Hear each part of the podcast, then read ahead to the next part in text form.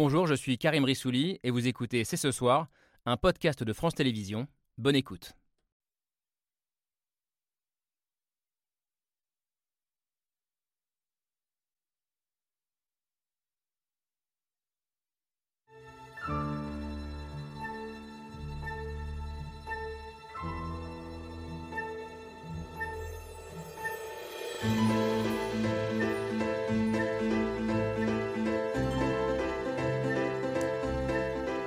Bonsoir à toutes et à tous, soyez les bienvenus sur le plateau de C'est ce soir. C'était jeudi dernier sur la chaîne américaine ABC, Emmanuel Macron interrogé sur l'attitude à adopter face à Vladimir Poutine.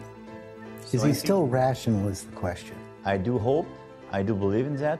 We are not Russian people. We will not be the one to change our leaders. Vladimir Putin is the president of Russia. He's in charge. He knows his people. I think he made mistakes. Is it impossible to come back at the table and negotiate something? I think it's still possible. J'espère et je crois que Poutine est encore un homme rationnel. Ou encore sur TF1. Deux jours plus tard, il faut donner des garanties à la Russie pour sa sécurité. Depuis les États-Unis, Emmanuel Macron a martelé ce qui est sa position depuis le début de la guerre. Il veut être l'homme capable de parler avec tout le monde. Une position qui divise profondément et dont nous allons débattre euh, sur ce plateau ce soir. Alors faut-il y voir du pragmatisme et du réalisme, seule façon d'apporter la paix et la stabilité en Europe ou au contraire des déclarations maladroites, voire dangereuses pour l'avenir Emmanuel Macron est-il le président d'une puissance d'équilibre ou un équilibriste qui marche sur un fil Après Boucha, après Mariupol, après les crimes de guerre, peut-on imaginer s'asseoir un jour à la même table que Vladimir Poutine? Autant de questions posées au moment où des pluies de missiles continuent de s'abattre sur l'Ukraine et où de l'autre côté un drone ukrainien a frappé la Russie au cœur, s'abattant à seulement 200 km de Moscou, du jamais vu depuis le début de la guerre. Nous sommes le mardi 6 décembre 2022, c'est ce soir, c'est parti. peace. C'est ce soir avec Laura Adler. Bonsoir ma chère Laure. Et avec euh, Camille Diao. Salut Camille. Mardi 6 décembre, c'est-à-dire 285 jours déjà, euh, après les premières frappes russes en Ukraine le 24 février dernier. Débat passionnant en perspective ce soir qui mêle considérations politiques, stratégiques et qui pose aussi euh, une grande question morale. Pour en débattre avec nous, Bruno Tertrais. Bonsoir. Soyez le, le bienvenu sur ce plateau, géopolitologue, directeur adjoint de la Fondation pour la recherche stratégique. Euh, et vous faites partie de ceux qui pensent qu'Emmanuel Macron a commis une erreur en tenant ce discours, en parlant de garantie de sécurité qu'il faudrait accorder à, la Russie. Russie qui n'a jamais, vous le rappelez, euh, respecté les garanties données à l'Ukraine depuis euh, une trentaine d'années. Emmanuel Macron se veut, je le disais, un point d'équilibre dans cette euh, crise, mais pour vous, Laure Mandeville, bonsoir, c'est une position qui ne fait qu'isoler le président français sur la scène européenne. Vous êtes journaliste, grand reporter au Figaro. Depuis le début de la guerre, vous ne cessez de rappeler l'exaspération qui monte en Europe centrale, en Europe orientale, notamment contre la France. Et je mentionne votre dernier livre, qui est ici, qui vient de sortir, avec le philosophe ukrainien Konstantin Sigov, Quand l'Ukraine se lève, la naissance d'une nouvelle Europe, justement. Euh, Faut-il parler à Vladimir Poutine malgré tout, malgré la barbarie russe, malgré les crimes de guerre? Euh, Bonsoir Frédéric Ancel. Bonsoir. Euh, à cette question, vous répondez oui, euh, en disant euh, ce serait plus simple effectivement de négocier avec le duché du Luxembourg, mais ce n'est pas le Luxembourg, mais la Russie qui a envahi l'Ukraine, donc il faut négocier avec la Russie, euh, en tout cas parler avec la Russie. Vous êtes géopolitologue, euh, notamment enseignant à Sciences Po. Merci d'être là. On ne négocie pas avec ses amis, c'est aussi ce que vous dites, hein, Dominique Trinquant, bonsoir. Bonsoir. Euh, général, notamment euh, ancien chef de la mission militaire euh, auprès de l'ONU. Vous comprenez cette position d'Emmanuel Macron, je crois, mais vous posez quand même la question du timing, on va en parler. Euh, Et puis on va aussi revenir avec vous sur l'état du front euh, militaire et sur ce message euh, envoyé par les Ukrainiens en frappant à 200 km de Moscou seulement. Moscou, Véronica Dorman, bonsoir. Vous y étiez il y a encore quelques jours, sans trahir de secret. Vous êtes chef du service international à Libération, ancienne correspondante en Russie, et vous avez passé deux, trois semaines, Trois euh, en Russie, et, et vous venez donc de, de revenir. On avait aussi envie et besoin d'avoir ce regard russe sur le pouvoir et sur la société russe. Merci à tous les cinq d'être euh, là ce soir, d'avoir accepté le principe de ce débat, qui commence justement en Russie, à 200 km de Moscou, donc c'est l'image du jour, et c'est signé Hugo Bernard.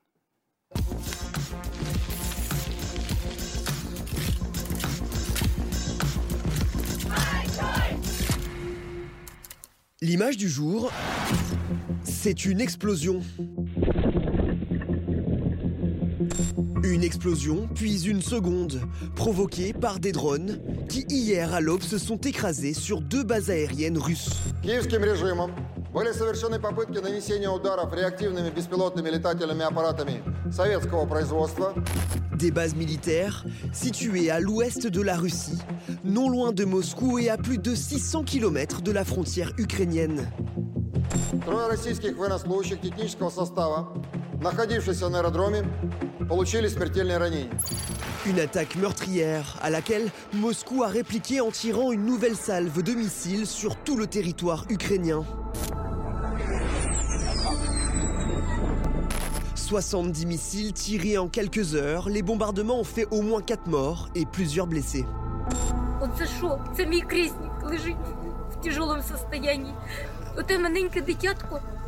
яке приїхало до бабушки в гості. За що його отак? Des bombardements russes continuent, détruisant des villes entières.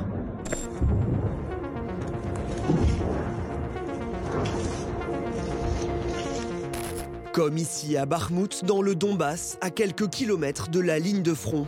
Le Donbass, où s'est rendu aujourd'hui le président ukrainien, au nez et à la barbe de l'armée russe positionnée à seulement quelques dizaines de kilomètres. важчою, ціна вища, але є те, що лишається незмінним, сталим, сталевим. Ваша відвага, ваша витримка, ваша воля. А отже, Dans l'image du jour, le conflit qui s'exporte en Russie et le président Zelensky plus déterminé que jamais à gagner la guerre.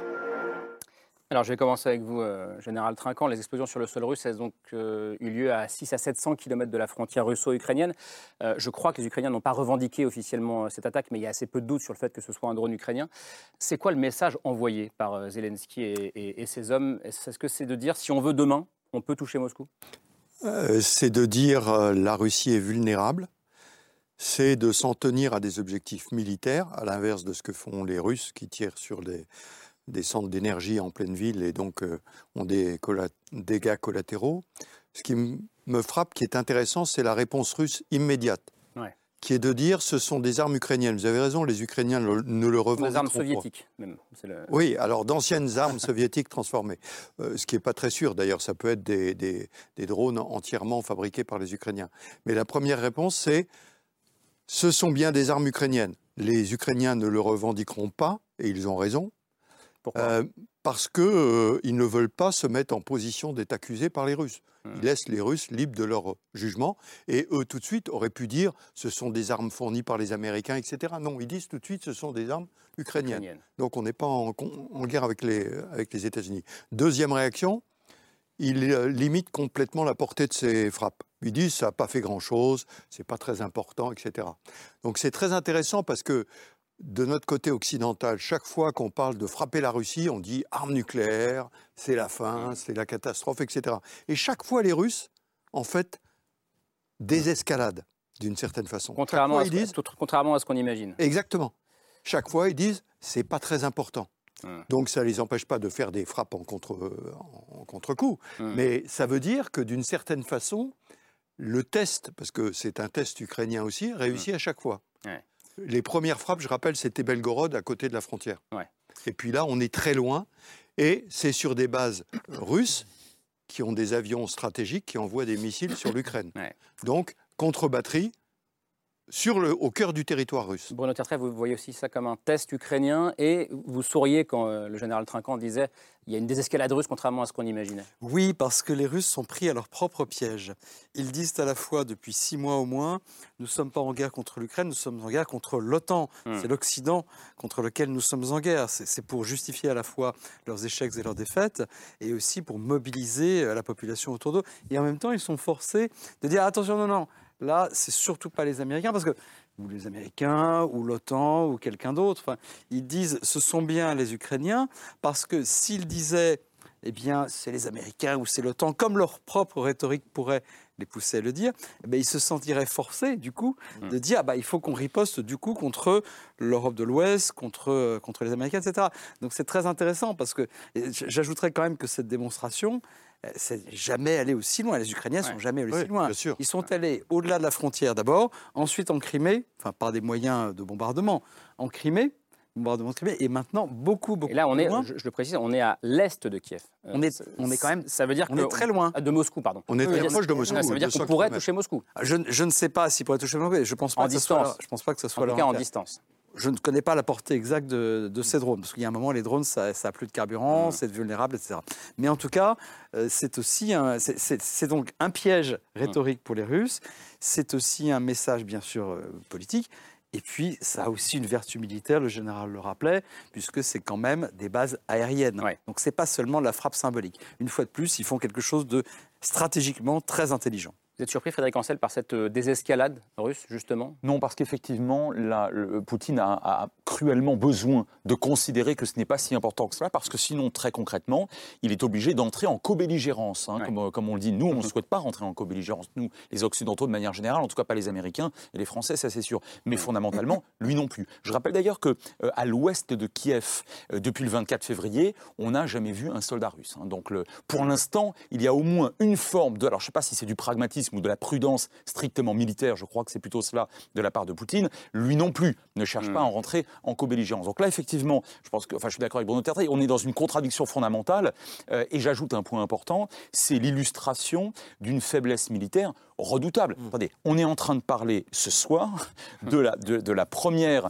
euh, d'une première fois depuis, euh, non pas 1945, depuis 1944, Hein, où le territoire euh, russe et, à proximité de la capitale Moscou est touché par une arme de guerre hmm. et a fortiori sur un objectif militaire. Ce n'est pas rien. Donc je pense qu'effectivement, là-dessus aussi, on est sur une nouvelle illustration de la faiblesse militaire. Est-ce que ça veut dire, euh, Normandie, je me tourne vers vous, que peut-être que le conflit est en train de changer de nature? C'est-à-dire que l'Ukraine, même si euh, évidemment ils ne reconnaîtront pas que c'est leur drone qui a attaqué, envoie le message qui est de dire un, effectivement, on peut frapper loin en Russie, et puis deux, on ne s'arrêtera pas. Euh, on va continuer, on va reconquérir les territoires, et, qui sait où on s'arrêtera, quelque part.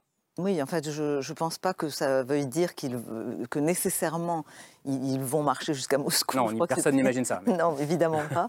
Mais c'est vrai que c'est un message déjà de, de menace et de résolution, en fait, qui montre que ce que disait euh, Zelensky euh, sur les images qu'on a écoutées, enfin le film qu'on a écouté, qui est euh, on va continuer, on va, on va reconquérir tous nos territoires. C'est vrai que ça pose une question pour les Russes, me semble-t-il, c'est qu'est-ce qui, comment ils vont réagir sur le plan intérieur, parce que vous savez qu'il il, ne cesse d'y avoir des, un discours en Russie sur la question de la mobilisation, sur de l'état d'urgence, enfin de l'état de guerre, etc. Et donc est-ce que... Euh, euh, un discours du pouvoir Oui, du pouvoir. Et donc, est-ce que le pouvoir peut euh, utiliser, enfin en tout cas chez les propagandistes, peut utiliser ce prétexte pour renforcer la répression hmm. et, donner le sentiment à l'Occident qu'il se met en état de guerre maximum et donc poursuivre d'une autre manière ce sondage alors qu'il se sent pris à contre-pied? Vous répondez quoi justement à cette question, cette interrogation, Véronica Dorman que ça joue euh, dans le sens de Vladimir Poutine parce que justement ils peuvent justifier que la Russie est réellement aussi en danger parce que c'est un discours à plein de niveaux mmh. différents et même à, usage interne, ça part dans tous les sens. Et donc dire euh, voilà, euh, nous sommes donc nous sommes agressés nous aussi, donc ça permet à la, Russie de se positionner comme victime. Ça permet aux Russes eux-mêmes, donc ça, donc il y, a ce que la propagande va en faire en disant voilà nous sommes en danger. Il y a ce que la manière dont les Russes eux-mêmes peuvent se sentir agressés. Et si jusque-là, la guerre était loin, et si jusque-là, tout ce qui se passait, les, destructions justement et les missiles... Elle était loin, mais il y a quand même eu, euh, selon les Américains, environ 100 000 morts euh, parmi les soldats russes. Donc, euh, oui, mais pareil, 100 000 mères... ça veut dire que c'est...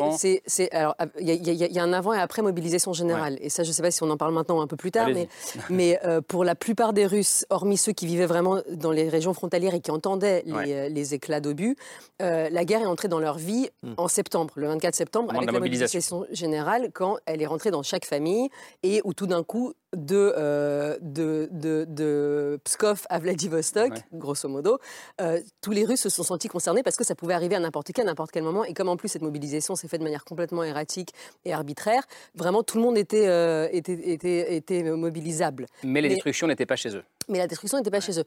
mais par exemple, les propagandistes, ce qu'ils ce qu'ils feront certainement, alors je n'ai pas entendu encore, mais c'est ça, parce que les propagandistes à la télé, les plus virulents, vont peut-être en profiter pour expliquer que la Russie ne tape pas assez fort, ne se défend pas assez. C'est-à-dire qu'il y aura un usage mm. multiple aussi euh, de cette frappe. Ce ne sera pas juste une. Euh, voilà, ce ne sera, pas un message simple.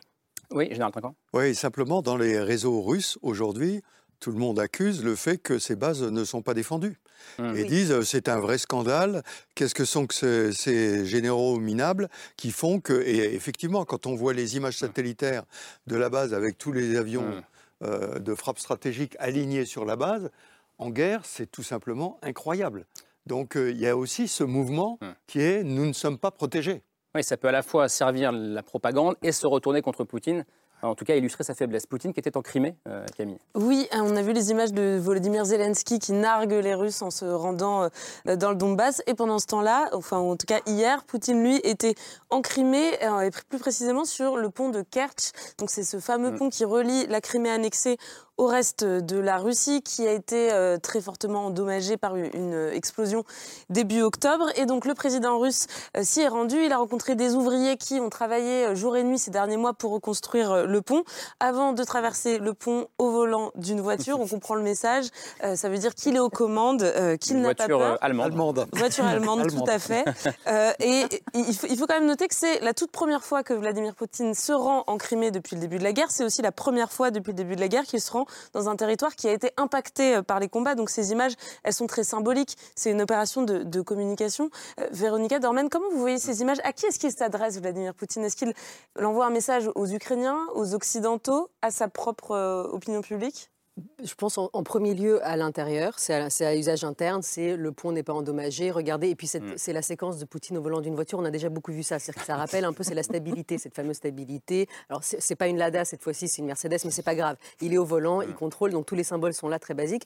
Mais pour la petite anecdote, euh, RIA Novosti, donc l'agence de presse officielle euh, russe, a, a, fait un petit, un petit papier aujourd'hui qui s'appelle Les Français sont s'extasie devant euh, la visite de Poutine sur le pont de Kerch en citant, un article, la dépêche AFP publiée dans le Figaro, en disant les lecteurs du Figaro, les commentateurs du Figaro trouvent ça formidable. Et je suis allée voir, parce qu'ils sont cités, ils ont cité vraiment des commentateurs du papier. Et donc il y a effectivement un anonyme qui dit ah ouais, euh, il, doit, il doit manger son chapeau Zelensky. Donc en fait ils jouent, ils essaient d'en faire un maximum parce que mm. nous on a tous vu ça avec beaucoup de, de, méfiance. On n'était pas sûr qu'il était vraiment sur le pont. Les images sont très très étranges. Oui, c'est ce que me disait Camille euh, avant l'émission. C'est, on s'est demandé si c'était pas un sosie. Euh, mais peu importe. mais, peu importe. Donc, Pourquoi peu importe parce que c'est l'image elle-même qui compte, qu'elle soit vraie ou pas. Oui, oui, c'est ça. Non, mais voilà. Donc, donc, mais, mais, pour les Russes, c'est important. Voilà, ce que, la, ce que la propagande a besoin de faire aussi, c'est d'asseoir ça, c'est de commenter. Enfin, il y a un commentaire aussi de ses propres fabrications. Mais c'est vrai, que, c'est vrai que. Commissaire du Figaro. non, non, mais bon, là, écoutez, oui, nous avons quelques, nous avons quelques lecteurs euh, poutiniens. J'en ai trouvé trois sur les 100. Ah, 3 sur 100, c'est bien. C'est bien. Et donc, euh, le... non, ce qui, ce qui me frappe dans tout ça, c'est le côté théâtre, effectivement. C'est-à-dire que l'élément, au moment où, où les Russes euh, révèlent, comme dit le général Trinquant, une vulnérabilité quand même de leur défense aérienne, on, on, met en scène cette espèce de président Potemkin, dont on ne sait pas d'ailleurs si, exactement si c'est le président, parce qu'on sait qu'il y a cinq sosies euh, qui sont utilisés. C'est vrai qu'il ne ressemble pas à Poutine et donc, sur les photos, si on regarde attentivement. et, donc, euh, pas, le même teint. C'est vrai qu'il y, a, y a quelque chose de, l'ordre de la, de la mécanique théâtrale, en fait, qui est quand même. J'ai envie de vous dire qu'il y a. qui laisse pensif. Alors, je suis d'accord, c'est du théâtre. Et on peut dire que ça, euh, vos arguments, Laure, ressemblent beaucoup à ce livre génial de cet auteur que nous ah, avons reçu ici. Qui a failli gagner le concours. Voilà, le mage du Kremlin. Et le mage du Kremlin explique comment Poutine a été euh, euh, véritablement influencé par des hommes du théâtre. mais il y, a quand même, il y a quand même autre chose, à mon sens, quelque chose en plus. il est toujours tentant, il y a toujours un risque de surinterpréter les images. Moi, j'ai envie de, de vous dire que le voir conduire une voiture allemande, il voit bien en plus que c'est Mercedes, c'est pas totalement anodin. Peut-être que j'en fais un peu trop. Pourquoi alors Ah bon? Et parce que l'idée qui consiste, l'idée qui consiste à dire, c'est moi qui au fond c'est moi, avec les deals que j'ai passés avec l'Allemagne, vous savez, on n'a pas encore tout vu. Il y a d'autres choses qui sortiront peut-être un jour ou pas. Hmm. Parce que je peux vous dire que euh, sur le plan de ce qu'a fait l'Allemagne, sur le plan de l'énergie, Hein, hmm. du pétrole et du gaz euh, avec la Russie de Poutine. Notamment, avant le 24 février, vous voulez dire Bien avant. Ça a commencé avec le chancelier Schröder. Hmm. Euh, y a, je pense ça peut être un message envoyé aux Allemands, tenez-vous tranquille. mais je ne veux pas. Bon, je, je vais pas. Je on verra. L'avenir le dira. Je ne vais pas trop m'en faire. Je que juste le porte-parole du Kremlin a juste expliqué ça en disant bon, c'était la seule voiture qui était Oui, bien sûr. Bien sûr. C'est bizarre. En revanche, ce qui est certain, en revanche, ce qui est certain, c'est que le fait de le voir sur le pont de Crimée, le fait de le voir en Crimée, c'est pas anodin parce que la Crimée, c'est quand même différent pour lui. Là, pour le coup, je suis à peu près sûr de moi, le fait de le voir en Crimée, c'est pas anodin du tout, parce que la Crimée, c'est différent. C'est pas le seul territoire annexé, mais on voit pas tous les jours Vladimir Poutine dans les territoires qui ont été annexés depuis le 24 février. C'est très différent. Crimée depuis 2014, hein, on rappelle. oui, tout à fait. Et donc, euh, non, mais que, et encore une fois, que ça soit un sosie ou pas, peu importe. Oui, c'est intéressant. C'est l'image qui est là. Et ça, met plus, ça ajoute un petit peu de l'eau au moulin de ceux qui disent tant que l'Ukraine euh, reconquérera des territoires qui ont été. Euh, euh, qui ont été annexés euh, au mois de septembre, 24 février. voire une partie du Donbass, ça ira entre guillemets, mais Poutine s'énervera vraiment entre guillemets le jour où la Crimée, où la Crimée sera en danger. Mm. ce n'est pas pour dire qu'il ne faut pas le faire, etc. Mm. Mais il y a quand même un message. Poutine, c'est son leg historique. S'il y a une chose qui devait laisser à l'histoire russe, ça serait quand même la Crimée. Donc, le retour de la Crimée dans le giron russe. Oui, ça, Frédéric Ancel, plus, plus général.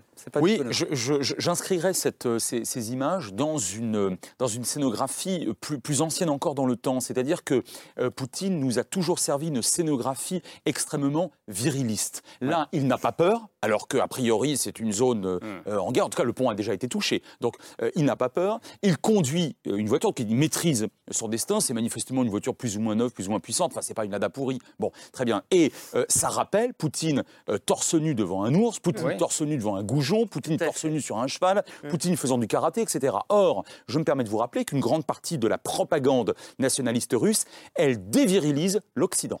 Nous sommes des décadents, entre autres, pas seulement, mais entre autres, mm. parce que nous ne sommes plus des hommes, parce que le mariage homosexuel, etc., etc. Et je pense que là, on a finalement quelque chose qui s'inscrit au-delà même de la guerre entamée le 24 mm. février dernier.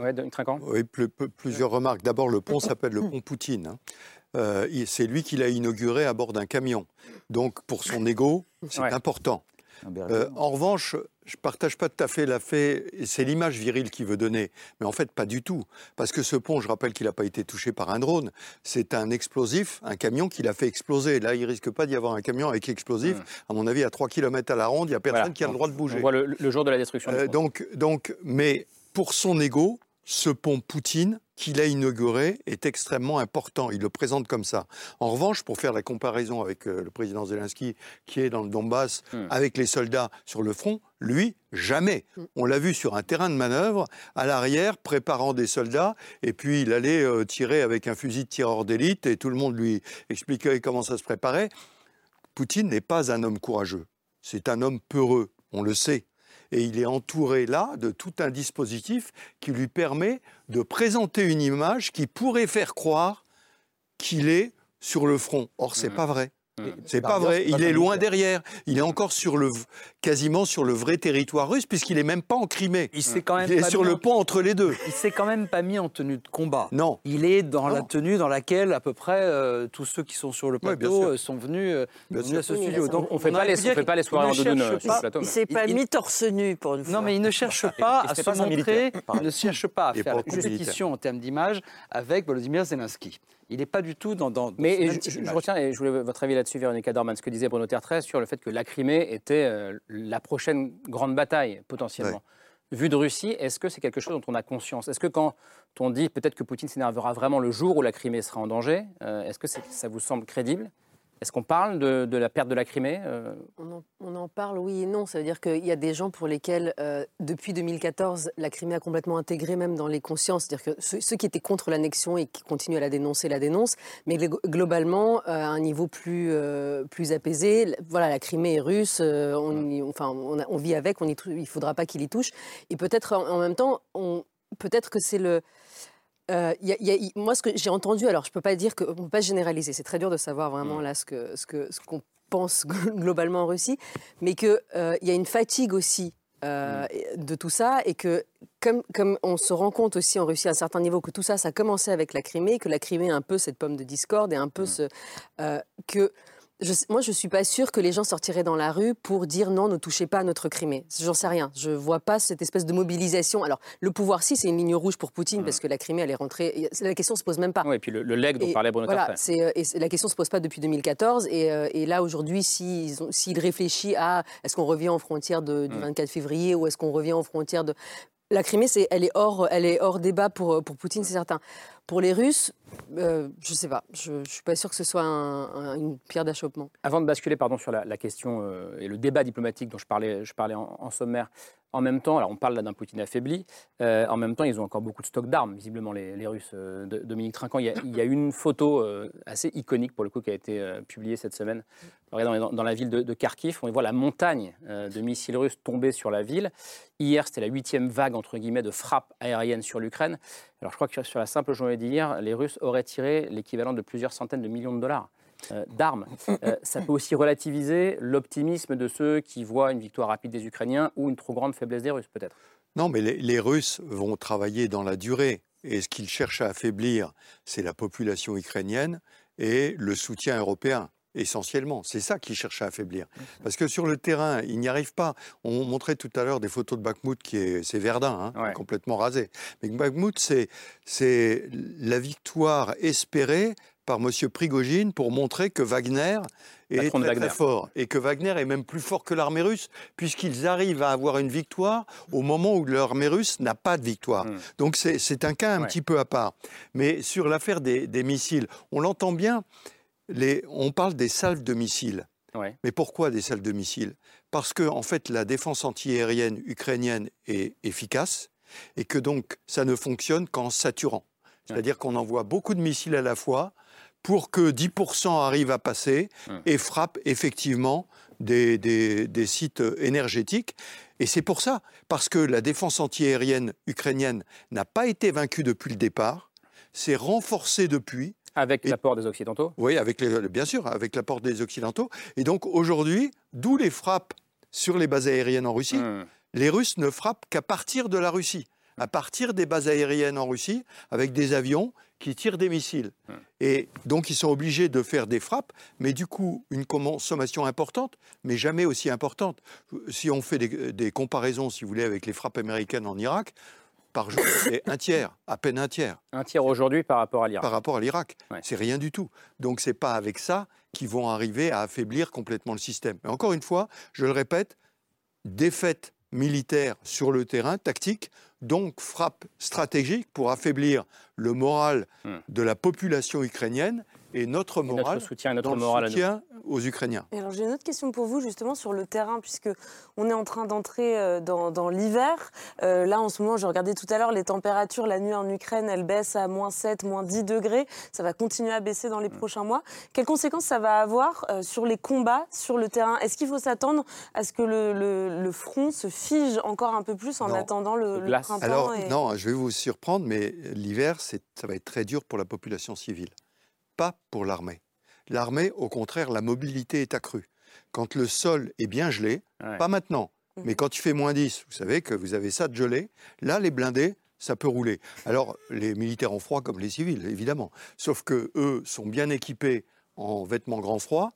Et quand vous bougez, la mobilité aide à vaincre le froid.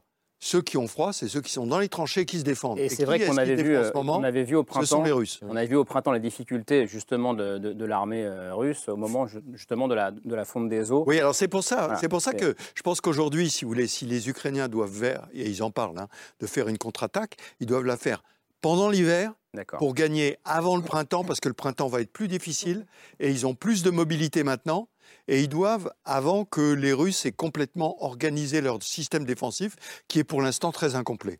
Alors j'en viens à la fameuse euh, question euh, diplomatique, politique, morale dont je parlais tout à l'heure en, sommet. On sent bien que de nombreux responsables occidentaux euh, essaient de, de pousser, en tout cas plaident pour une négociation relativement rapide.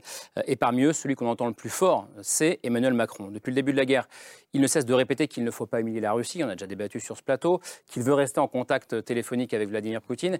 Et ces derniers jours, en visite euh, aux États-Unis, il est allé pour certains encore plus loin, en appelant, je cite, à des garanties de sécurité pour la Russie pour bâtir un processus de paix. Alors est-ce une faute ou simplement de la réelle politique? On en débat après le billet de Pierre Michel.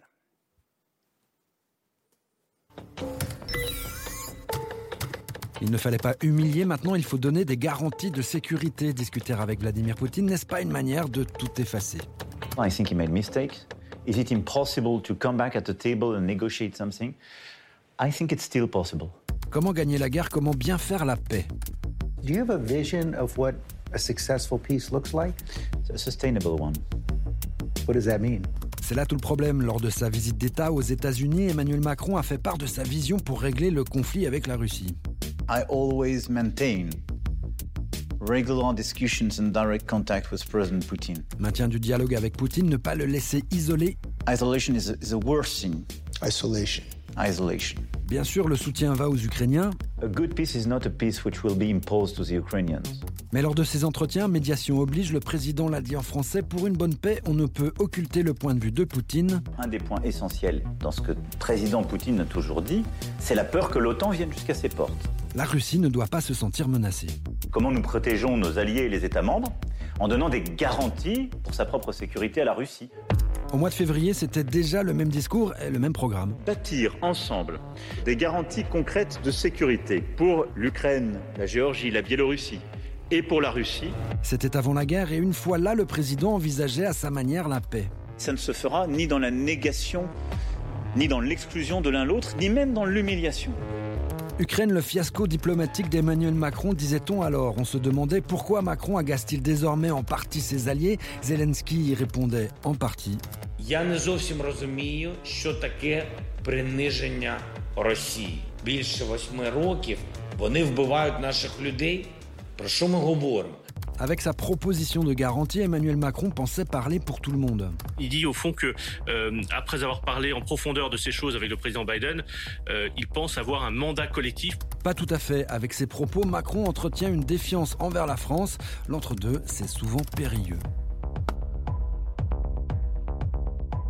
Alors, un entre-deux périlleux dont on va débattre euh, maintenant, qu'on soit d'accord ou pas avec Emmanuel Macron, ce qu'on peut reconnaître au président français, c'est une forme de cohérence depuis le, 24 février et même euh, avant. Il répète la même chose depuis le début de la guerre euh, et ce ne sont pas des erreurs de communication, comme on a pu le dire un temps. C'est une conviction pour notre trait, pour le coup. Écoutez, Emmanuel Macron, on le sait, est un homme têtu. il n'écoute pas beaucoup les avis contraires. Cohérence et têtu pour vous euh, non, mais je, pense qu'il est sincère, je n'ai pas de raison de penser le contraire, mais il est têtu. Euh, le problème, c'est qu'il est aujourd'hui en pleine dissonance cognitive. La dissonance cognitive, c'est-à-dire que vous avez deux idées contradictoires auxquelles vous croyez euh, très sincèrement, à mon sens, je ne me fais aucun procès d'intention. Ça s'appelle le en même temps Non, parce que le en même temps, c'est un point d'équilibre. Et ce que lui pense être un point d'équilibre est, à mon avis, quelque chose de fondamentalement incompatible. Je m'explique. Allez-y. Il dit, euh, on ne l'a pas repris dans cet extrait, mais il dit quelque chose de très juste à la télévision américaine. Il euh, quand on lui demande est-ce que vous pensez que euh, un jour l'Ukraine devrait être abandonnée à Crimée, il répond mais attendez, c'est pas un président qui connaît son histoire et qui a vu ce que c'était que l'Alsace-Lorraine hmm. dans l'histoire de France qui va dire en pleine guerre un pays qui doit abandonner un morceau de territoire aussi important. Et ça, c'est très fort comme langage. Et je pense qu'il y croit. Et il dit en même temps, en même temps, il le dit en même temps, mais c'est contradictoire, parce qu'il pense, quand il parle de garantie de sécurité pour tout le monde, donc y compris pour la Russie, il pense à l'après. il mmh. pense à l'après. Alors, il y a deux problèmes. Le problème du timing, comme on disait tout à l'heure, je pense qu'on va y revenir. Mmh. Le timing est, à mon sens, épouvantable. Mais même sur le fond. Sur le fond d'abord. Sur le fond, ça se critique. Parce que l'idée de dire à un moment, on va pouvoir tous se remettre autour de la table, même s'il faut discuter avec ses ennemis. Ça, on est d'accord pour dire qu'il faut parler avec Poutine, ne serait-ce que pour euh, lui dire son fait. Mais l'idée de dire, à un moment, on va pouvoir, avec cette Russie-là, cette Russie-là, discuter tranquillement, non pas comme si de rien n'était, mais de dire qu'il va falloir garantir la sécurité de la Russie. Aujourd'hui, ça me semble pas tout à fait convaincant. Combien de temps est-ce qu'on a attendu? On a attendu euh, plusieurs années dans un autre contexte, avec l'Allemagne, pour donner... L'Allemagne post-Hitler. L'Allemagne post-Hitler, pour lui donner des garanties de sécurité. Une Allemagne qui avait fait un travail sur elle-même, qui avait reconnu sa culpabilité, et puis une Allemagne vis-à-vis de laquelle il y avait quand même un autre problème. Imaginons, euh, imaginons que la Chine menace tout le monde, hein, et qu'on considère qu'il faille à ce moment-là donner des garanties de sécurité à. Peut-être à ce moment-là, mais le principe même de dire il faudra à un moment donné bâtir une architecture commune de sécurité, ce sur quoi il revient tout le temps. C'était encore la même chose en 2019 à Brégançon, lorsqu'il recevait Poutine. Il faut refaire l'ordre de sécurité. Non, le problème fondamental, à mon sens, hmm. je m'arrête là, c'est que Emmanuel Macron est fondamentalement persuadé qu'on a raté le coche en 1991. Hmm. Et, que finalement, faut rattraper le temps perdu. Et qu'il faut rattraper le temps perdu. Donc quelque part, son horloge mentale s'est arrêtée en 91 et il pense qu'on a fait une erreur fondamentale qu'il va falloir réparer après la guerre. Je pense que c'est discutable sur le fond et par ailleurs, c'est le moment est terrible et c'est extrêmement contre-productif pour son propre agenda européen. Frédéric Ancel, est-ce que vous êtes d'accord avec cette dissonance cognitive ou, vous dites non, il a raison de le dire je, pense qu'Emmanuel Macron essaye d'assumer la posture du chef de l'État militairement le plus puissant de l'Union européenne. Ça, c'est objectif. Qui est le cas. Premier point. Ça, c'est un fait. Euh, L'État le, plus puissant de l'OTAN sur le continent européen, c'est un deuxième fait. On peut toujours discuter avec les Britanniques. Globalement, on n'est on est, on est, on pas réellement derrière eux. Et trois, il essaye de jouer celui, d'être celui qui va recueillir pour la première fois des propositions sérieuses de Vladimir Poutine. Là où je pense qu'il se trompe, c'est que à deux reprises, il a tenté déjà, donc à Versailles et à Brégançon, ça a été mmh. euh, rappelé, il, il, a, il a échoué en 2017-2019. Avant mai, voilà, c'est ça. Mmh. Euh, en février, euh, il, a, il, a, il, a, échoué.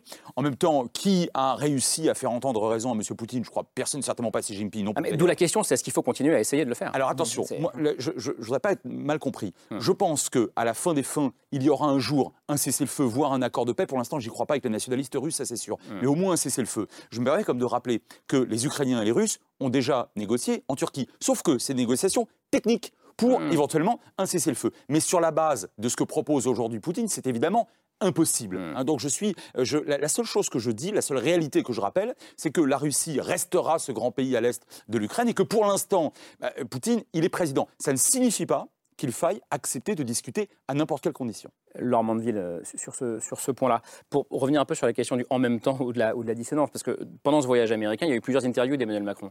Il y a euh, ce qu'on a entendu sur la chaîne ABC où il dit euh, oui, on, peut, on doit même peut-être se mettre à la table des négos, sans exclure Vladimir Poutine d'ailleurs, en disant c'est lui le chef de l'État russe, c'est pas à moi de décider qui sera lors des négos.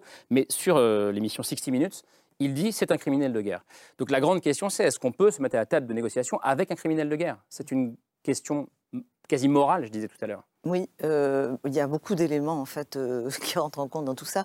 Moi, ce qui me semble d'abord, c'est que euh, Emmanuel Macron, en fait, Emmanuel Macron se comporte un peu, puisqu'on vous, parlez de ce qu'il a fait en 2019, puis avant la guerre, en février 2022, comme si, comme si les neuf mois qui viennent s'écouler ne s'étaient pas écoulés. Hmm. Il y a quand même un, vrai problème. Parce que là, on a vu une sorte d'ouragan de force, euh, euh, si vous voulez, sauvage et barbare qui s'est abattu sur l'Ukraine, qui a violé, pillé, détruit, vous le disiez, a transformé. Hmm. Euh, euh, le, en, terrain vague euh, ce pays.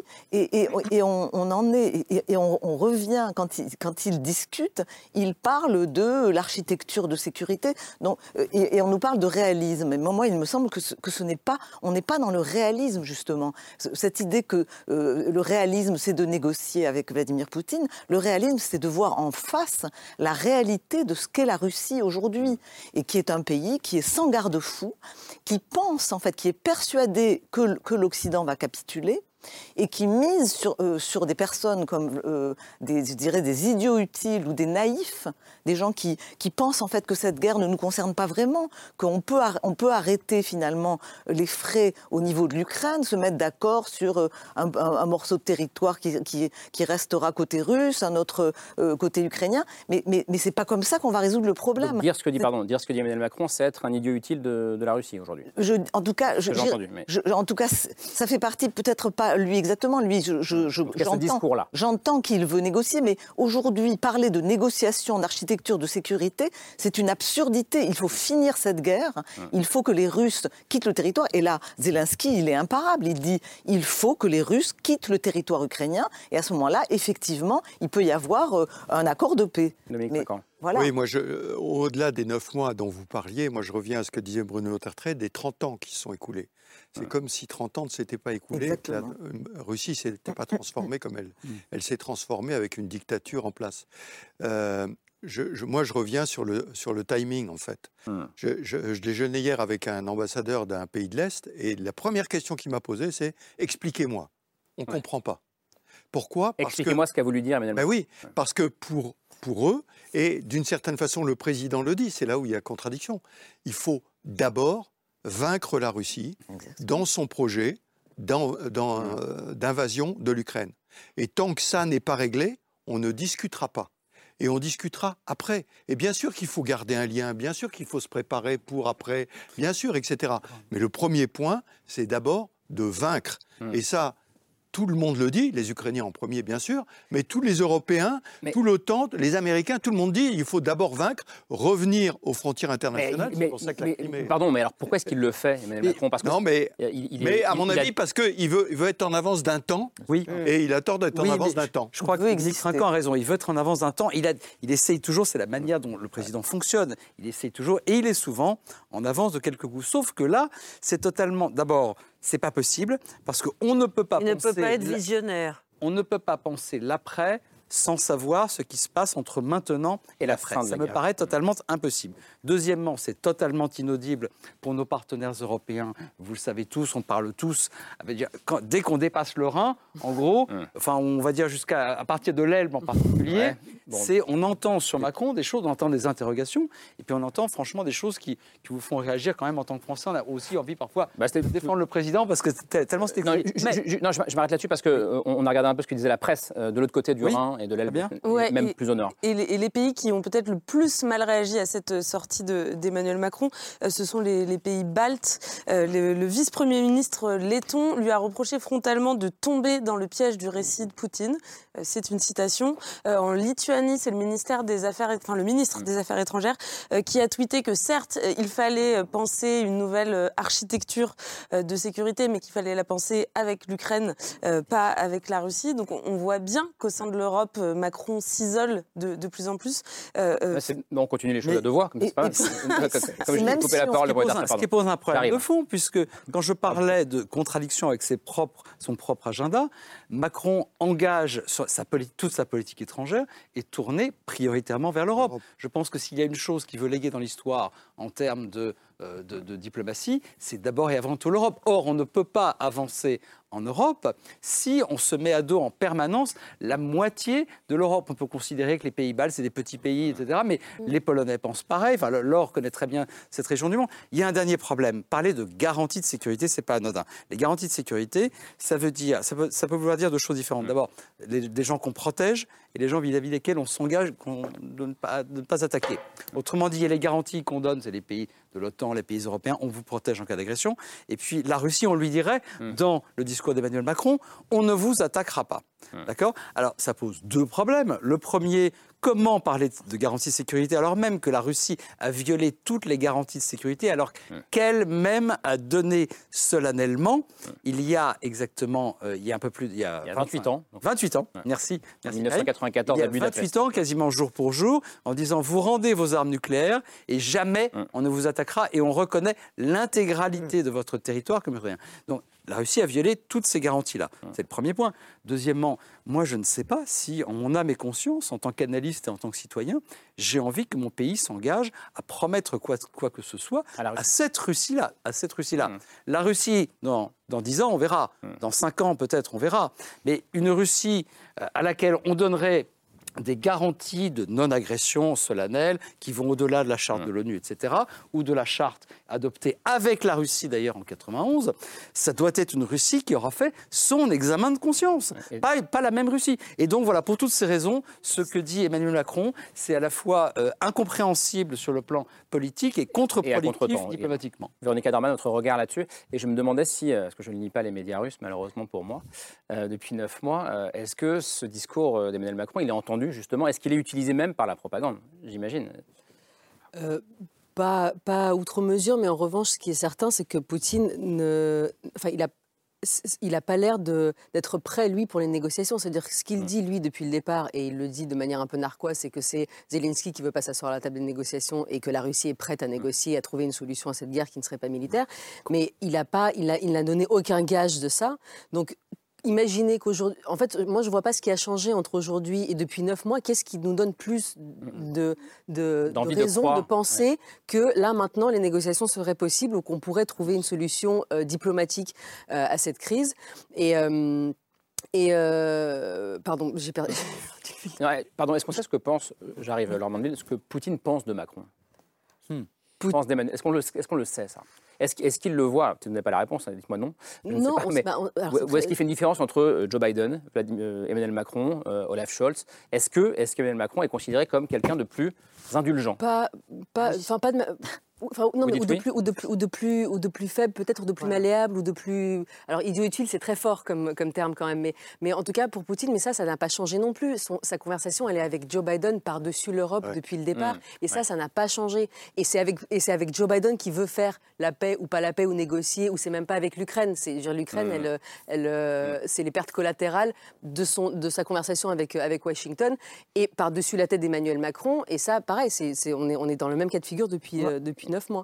Moi, je dirais qu'en fait, euh, euh, la, France, et, notamment Emmanuel Macron, est considéré comme un maillon faible potentiel. C'est-à-dire que Vladimir Poutine, dans le jeu qui est le sien, euh, qui est un jeu euh, de guerre hybride, de guerre de haute intensité en Ukraine et de guerre hybride sur le territoire européen, cherche des points d'appui pour déstabiliser l'Occident. Mmh.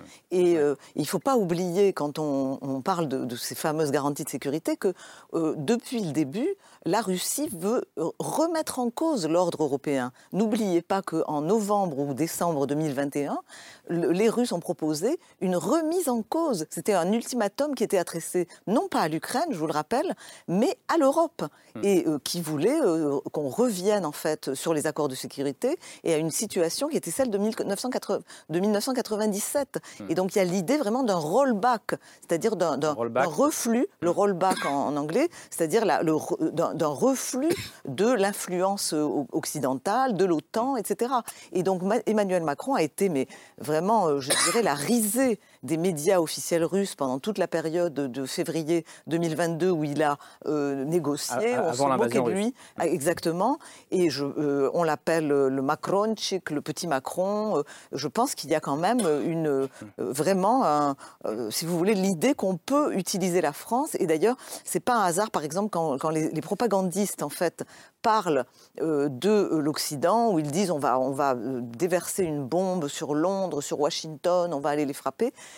ils ne parlent pas de Paris en général. Donc, comme s'ils voulaient, d'une certaine manière, garder en fait la France dans leur manche. juste un point, plus que Macron, je dirais la France, le maillon faible. Il faut se rallier au dernier vote qu'il y a eu à l'Assemblée nationale française. Hein, où il y a quand même des partis qui ne s'opposent pas à Poutine. Et il faut se souvenir hmm. du discours dans la salle Saint-Georges, dans lequel le même président Poutine utilisait des termes de langage qui s'adressaient directement à la législation française. Hein, je rappelle que quand il parlait des parents 1, des parents 2, etc., c'est la législation française. Sauf qu'il s'attaquait davantage aux États-Unis et à la Grande-Bretagne nommément et pas à la France nommément. Mais, moi, en tout cas, sur la question des valeurs, ça pouvait aussi nous. La décadence de Est-ce que c'est quand même très sévère avec la France et avec Emmanuel Macron? On va parler après de la russophilie française. Mais, juste sur ce point-là, Frédéric Ancel, euh, parce que, euh, encore une fois, Emmanuel Macron n'est pas quelqu'un de stupide, je pense que personne ne pense ça sur ce plateau, il a bien des raisons de le faire, euh, ce qu'il fait aujourd'hui. pense, alors j'ai essayé de les expliciter tout à l'heure, mais c'est une hypothèse. Hein. je, suis la France, la France a une, joue d'abord l'Europe puissance depuis quelques années, ce qui n'est absolument pas le cas de la plupart de nos partenaires, donc c'est un véritable problème par ailleurs, hein, au-delà même de la question de, de, Poutine.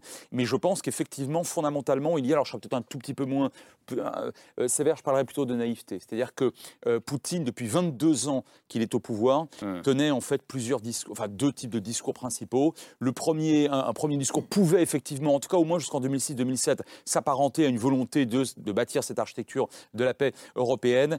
Et en réalité, ces dernières années, je pense que là, effectivement, il y a une erreur de perception. Mm. Euh, je pense que c'est une erreur de perception. Je ne pense pas que ce soit cynique euh, ou, ultra réaliste. Euh, Poutine, manifestement, en fait, sa variable de prise de décision de faire la guerre, c'est pas la première fois d'ailleurs. Hein, le 24 février, il l'a fait aussi en Géorgie. Il l'a fait bien. Il a envahi la Crimée, etc. Puis il avait commencé avec Grozny. Je pense qu'en réalité, il est sur une alors fuite en avant, je ne sais pas comment l'appeler ou, ou, pente, mais ultra nationaliste, voire même mystique. Et de ce point de vue-là, la France, et j'ajoute juste un, je pense que la France n'est pas perçue comme crédible. Pourquoi? Non pas parce qu'elle ne l'est pas fondamentalement, mais parce qu'effectivement, Poutine ne joue que sur la force brute. Hmm. Il ne respecte, euh, je veux dire froidement, il hmm. ne respecte que la force. C'est-à-dire qu'à la fin des fins, lorsqu'il y aura cessez-le-feu, je suis à peu près convaincu que de toute façon, ça se fera euh, au-delà de M. Zelensky et certainement de M. Macron, hmm. entre M. Biden et M. Poutine. Et, en même temps, pardon, juste un mot, euh, pour se projeter un peu, mais est-ce qu'au fond, alors on débat et c'est passionnant, merci, est-ce qu'au fond, on, ne pourra donner raison ou tort à Emmanuel Macron et aux autres euh, qu'à la fin de l'histoire? Bien sûr. Parce qu'on on fait souvent référence à 45, 39-45, au traité de Versailles, euh, qui a été vécu comme une humiliation ah, par non, les Pardon, Karim. Non, non mais je, vous pose la question. Parce que justement, c'est fondamental vous êtes là pour, le débat, ça. pour le débat que, que, vous lancez. Euh, Emmanuel Macron porte en lui un récit extrêmement simplificateur. Il a une vision de l'histoire qui est parfois curieuse, très simplifiée et très contestable à certains égards. Emmanuel Macron porte le récit selon lequel le traité de Versailles aurait été une cause essentielle, une cause essentielle de la montée du nazisme et donc de la, Seconde Guerre mondiale. C'est un récit que plus aucun historien sérieux ne tient aujourd'hui. Et pourtant, Macron continue à le dire. Et il a des convictions et il est têtu. Euh, bon, donc euh, il continue à le porter. Vous avez raison, on ne saura que dans quelques années qui avait raison. Ce qui est certain, c'est qu'aujourd'hui, Emmanuel Macron ne peut plus être un médiateur, mais ne cherche plus à l'être. Il ne dit pas je vais ramener Poutine à la table de négociation, sauf sur un point. Et là, il faut quand même lui rendre, euh, lui rendre cette, cet aspect des choses. Il a réussi à deux reprises. Il a tenté, au moins, euh, à deux reprises d'obtenir des accords ponctuels, de faire de la médiation sur deux sujets. D'abord pendant l'été sur la question de l'exportation des céréales. Mm. Et c'était pas anodin le, que ce soit lui qui le fasse, parce qu'il n'y avait pas grand monde qui pouvait le faire. La Turquie, c'était compliqué. Bon. Deuxièmement, sur la sécurité nucléaire civile, au moment où la centrale de Zaporizhia était euh, vraiment en grave danger. Donc je crois qu'il a un petit peu rabaissé ses ambitions et qu'il continue à travers cette posture diplomatique à essayer de dire, je ne sais pas moi qui vais faire la paix, mmh. mais je peux peut-être jouer encore un rôle mmh. utile. Sauf que au moment où on parle du président russe comme un criminel de guerre, on se coupe quand même pas mal de canaux qu'il avait déjà commencé, j'en mm. terminerai là, à défaire lui-même en faisant fuiter, ça c'est une erreur des services de communication de l'Élysée à mon avis, en faisant fuiter dans un documentaire sur le service public une partie des conversations privées qu'il mm. avait au téléphone avec Vladimir Poutine, partie dans laquelle Vladimir Poutine s'énervait, qui n'était pas à l'avantage euh, du président russe, c'est le moins qu'on puisse dire. Donc je ne sais pas si c'était délibéré ou pas, mm. mais je pense qu'à ce moment-là, déjà, on, on, est au mois de, on est déjà au printemps, eh bien c'était plus possible d'avoir un, un, rôle important pour Macron. Est-ce qu'il n'y a pas une part d'ubris dans cette euh, conduite-là des choses? C'est possible. Moi, je,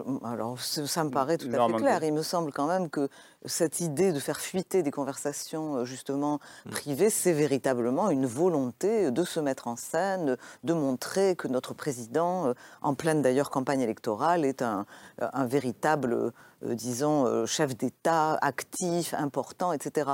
Euh, on disait, nous ne saurons qu'après la guerre qui avait raison. Il me semble quand même, ce qu'on peut dire d'ores et déjà, c'est que les dirigeants qui ont cru pendant toutes ces années qu'ils pouvaient créer une alliance stratégique avec Vladimir Poutine, dont notre président, mais d'ailleurs aussi les précédents, les précédents de ce point de vue-là, il ne faut pas trop le charger non plus. Mm. Il s'inscrit dans une, dans une lignée, en fait, où on a cru véritablement qu'il était possible de faire abstraction des côtés justement criminels, des aspects moraux, de l'invasion de, l'invasion de la Géorgie, euh, de l'annexion de la Crimée.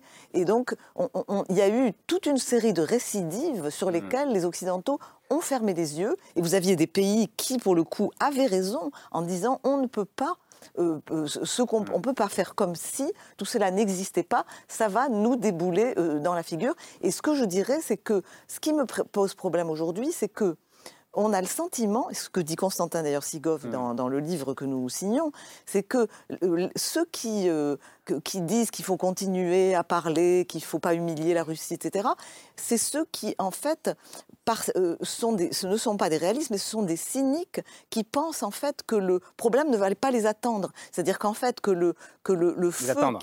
les atteindre. C'est-à-dire que le feu qui a gagné l'Ukraine ne peut pas se propager à l'Europe. Alors qu'à mon avis, c'est le cas. À ce que disait Constantin Sigov, donc philosophe ukrainien avec qui vous écrivez ce livre, Quand l'Ukraine se lève, qui était sur ce plateau il y a deux semaines peut-être, euh, et, et qui disait euh, il y a une forme de fascination française euh, pour, la, pour la Russie, une forme de russophilie, c'est ce que vous disiez aussi. Il disait la France a besoin, ne s'en rend pas compte, mais a besoin de, se désoviétiser.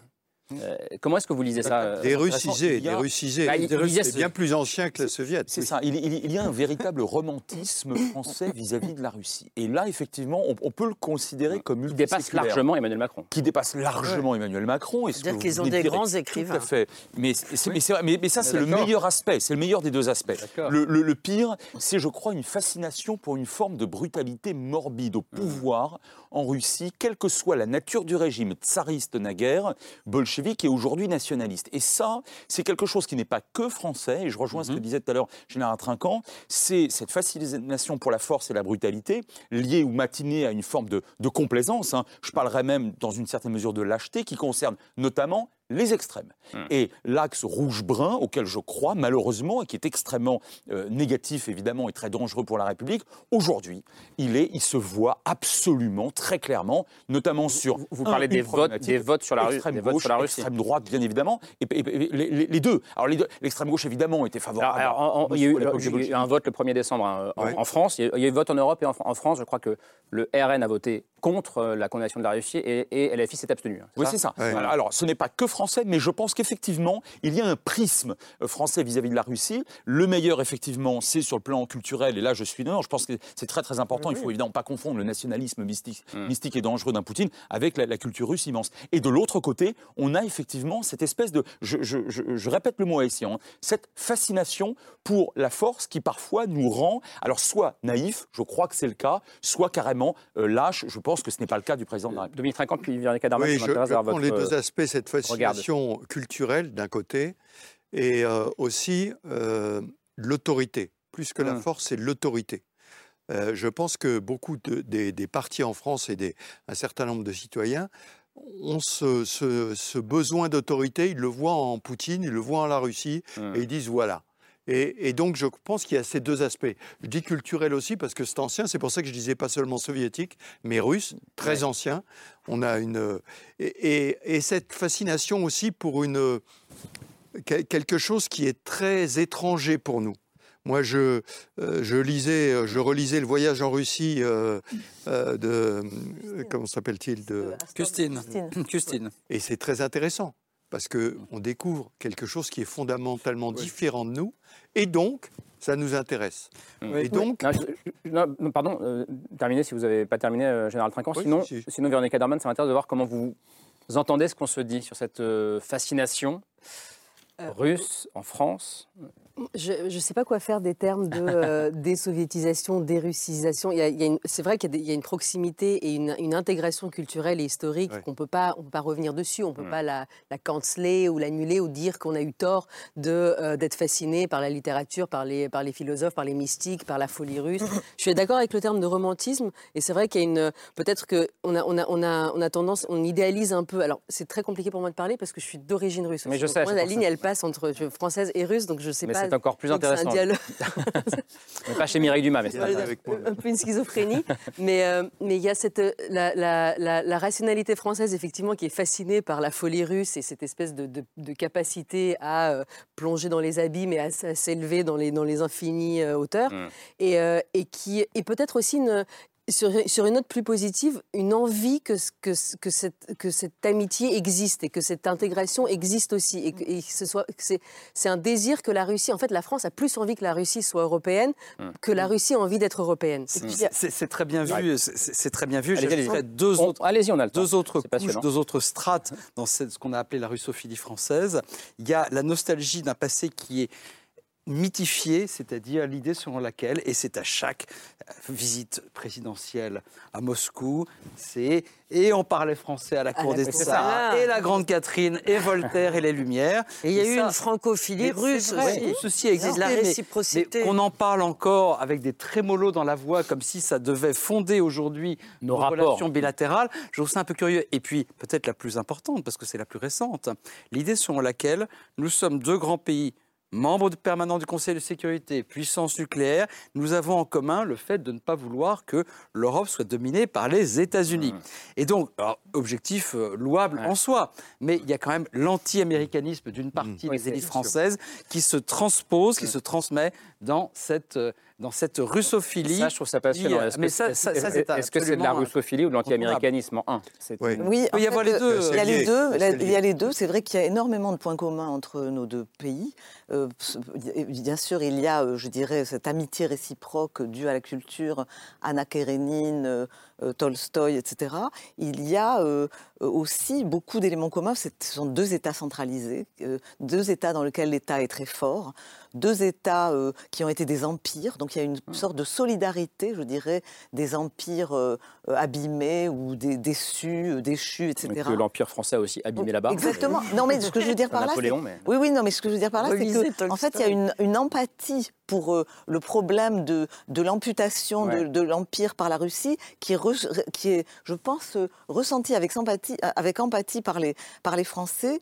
et, il, y a aussi les révolutions qui se, qui se mm. répondent à la Révolution française, qui a fasciné en fait une partie de l'intelligentsia russe, et la Révolution russe qui a fasciné mm. une, la, grande majorité de la révolution de, de l'intelligentsia française. Et vous avez donc euh, tous ces éléments qui, jouent euh, de manière importante. Et vous avez l'alliance de revers, c'est-à-dire le fait que euh, au XIXe siècle, la France reçoit l'appui de la Russie contre l'ennemi majeur qui est l'Allemagne. Et c'est quand même les, Russes qui se sacrifient en 1914, vous savez, qui mobilisent en, 24 heures, alors que c'est extrêmement dangereux pour eux, pour venir au secours de la France.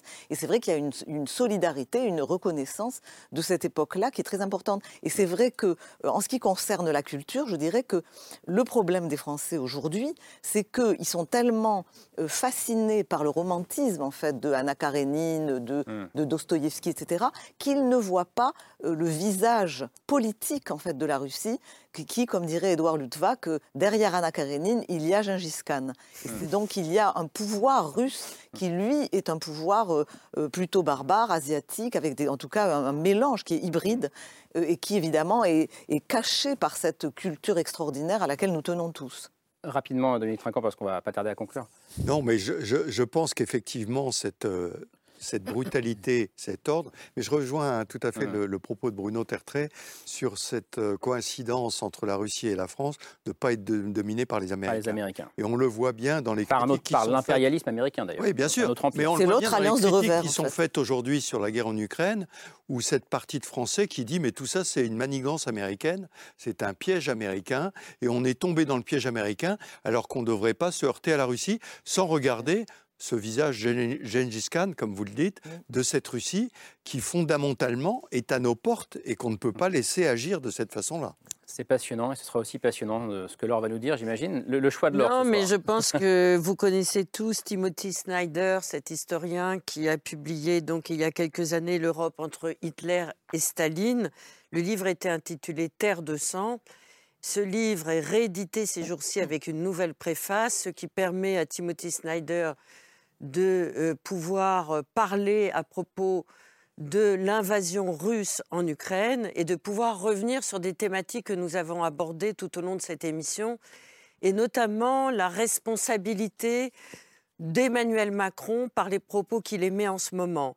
Pour Timothy Snyder, qui est un historien qui a réussi à essayer d'établir un parallèle entre le nazisme et le stalinisme, qui a d'ailleurs été critiqué par une partie des historiens européens, hmm. mais maintenant je crois que son livre est accepté par tout le monde, s'exprime, lui, en tant que démocrate ayant le souci du passé. Sur Emmanuel Macron, il dit le fait qu'il puisse proposer la possibilité d'une négociation avec des discussions autour d'une même table, est quelque chose qui est très dangereux pour l'affaiblissement de la démocratie. Il pense les mêmes thèses que vous, Laure, c'est-à-dire qu'il pense que affaiblir la démocratie en considérant la légitimité politique actuelle de Vladimir Poutine, ça concerne pas seulement l'Europe, mais ça concerne le monde entier. Et il fait un parallèle très surprenant dans son argumentation il dit regardez l'invasion du Capitole et la responsabilité de Donald Trump. Eh bien, il y a eu, selon Timothy Snyder, historien de notre démocratie récente, il y a eu un affaiblissement objectif de la démocratie dans le monde. Heureusement, on sait ce qui s'est passé après l'invasion du Capitole.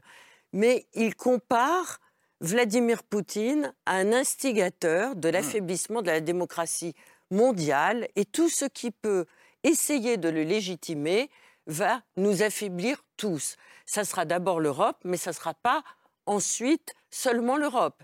Ça sera les marches du monde entier d'après l'argumentation de Timothy Snyder. Je terminerai sur la vision de l'avenir que déploie Timothy Snyder à l'intérieur de son argumentation. Il dit que Poutine n'a qu'une vision d'un avenir peuplé de morts. On revient sur la culture viriliste développée par Poutine à l'intérieur de son empire actuel et qu'il faut se déprendre des possibilités de cet avenir peuplé de morts pour envisager un avenir incarné par la démocratie qu'incarne le courage, la force morale que représente le peuple ukrainien en son entier. Terre de sang, donc Timothy Snyder, et je n'avais pas prévu de le dire, mais pour parler de la déstabilisation euh, mondiale depuis une bonne dizaine d'années de la part de Vladimir Poutine, il y a un documentaire dimanche soir sur France 5 à 20h50, euh, La fabrique du mensonge, que j'ai l'honneur de présenter. Euh, voilà, merci beaucoup d'être venu dialoguer, débattre, c'est passionnant ce soir. Merci Bruno Tertrais, général Dominique Trinquant, merci Véronique Dorman. Laure Mandeville, votre dernier livre, il est ici. Quand l'Ukraine se lève, Constantin Sigoff et vous-même, La naissance d'une nouvelle Europe, chez Talent Édition. Et puis je mentionne votre dernier livre à vous, Frédéric Ancel, merci d'être venu. donc Les Voix de la puissance euh, lauréat du prix du livre de géopolitique 2022. Bravo. Bravo. Euh, c'est publié chez Odile Jacob. Laure et Camille, merci beaucoup. Euh, et donc on revient demain, demain autour de 22h35 après la Grande Librairie. Et merci à vous de votre fidélité. Ciao.